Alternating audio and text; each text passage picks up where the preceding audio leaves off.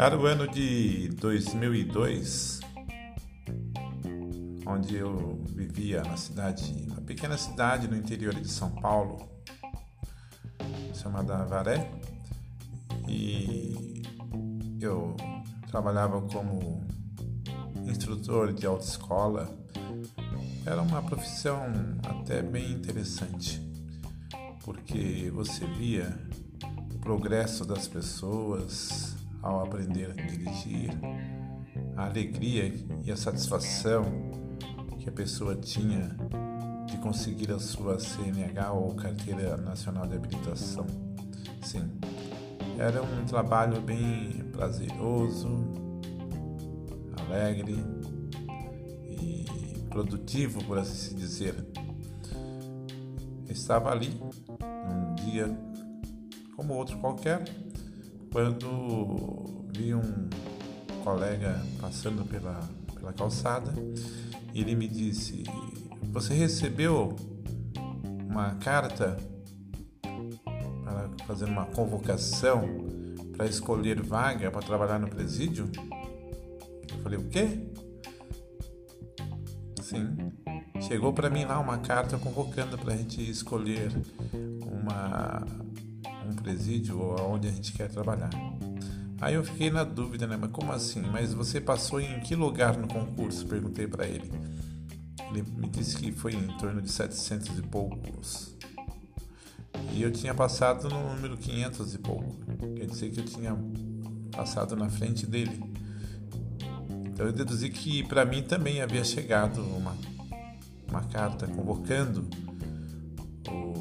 aquelas pessoas que passaram no concurso para poderem escolher uma vaga num presídio para tra poder trabalhar.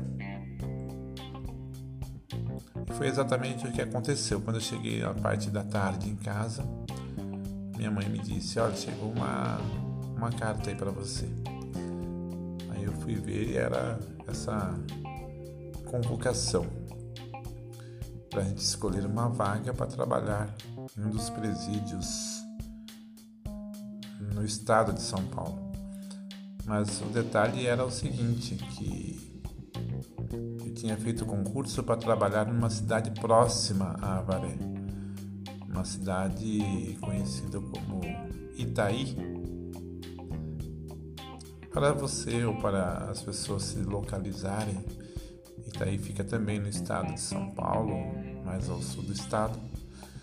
E é interessante que o famoso maníaco do parque, que foi um prisioneiro muito famoso é, aqui no Brasil, infelizmente uma fama negativa, ele ficou preso ali por um tempo. Então, esse presídio ficou conhecido porque a, a, os presos que cometiam os crimes como abuso sexual, os chamados pedófilos e também estupradores e outros crimes bárbaros, eles todos estavam nesse presídio. Não na época que eu fui convocado, né, mas posteriormente. Então essa cidade de Itaí ficou conhecida nesse período. Hoje ela abriga os prisioneiros que são estrangeiros, são pegos é, no aeroporto ou em outros locais. Então eles ficam presos aqui ou ali, né? Nessa cidade chamada Itaí. Enfim. Mas então eu fui convocado. Aí cheguei nesse chegou a data de escolher essa vaga e eu fui até o ginásio de esportes, onde tinha mais de 500 pessoas ali reunidas para poderem escolher a vaga para trabalhar.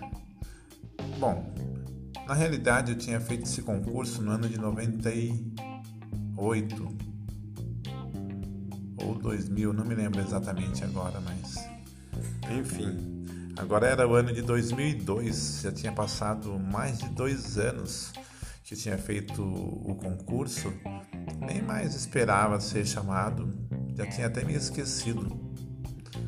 Mas enfim chegou essa carta e o que atrai ou me atraía, ou assim como atrai qualquer agente penitenciário para trabalhar numa penitenciária, é claro que não, não é um lugar que qualquer pessoa queira trabalhar, mas sim duas coisas, por assim se dizer o salário, que é um salário é, acima da média do salário dos brasileiros, e também a estabilidade do emprego. Então são essas únicas duas coisas que particularmente me atraía para trabalhar como agente penitenciário. E também na própria cidade de Avaré já existiam dois presídios e a construção de um terceiro, que era um CR, ou Centro de Ressocialização. Enfim, então minha esperança era ficar por aqui, né? ou seja, por lá, por Avaré mesmo, e trabalhando ali e levando uma vida razoável. Mas havia alguns agravantes, porque assim é como havia algo que me atrai ou me atraía para trabalhar como agente penitenciário, também existia muitas outras coisas que me afastariam ou me fariam pensar se iria ou não trabalhar em um presídio.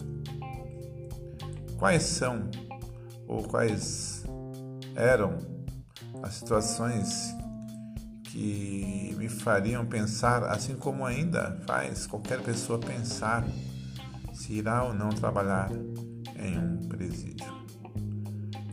Então, na próxima, no próximo episódio, estarei contando esses detalhes.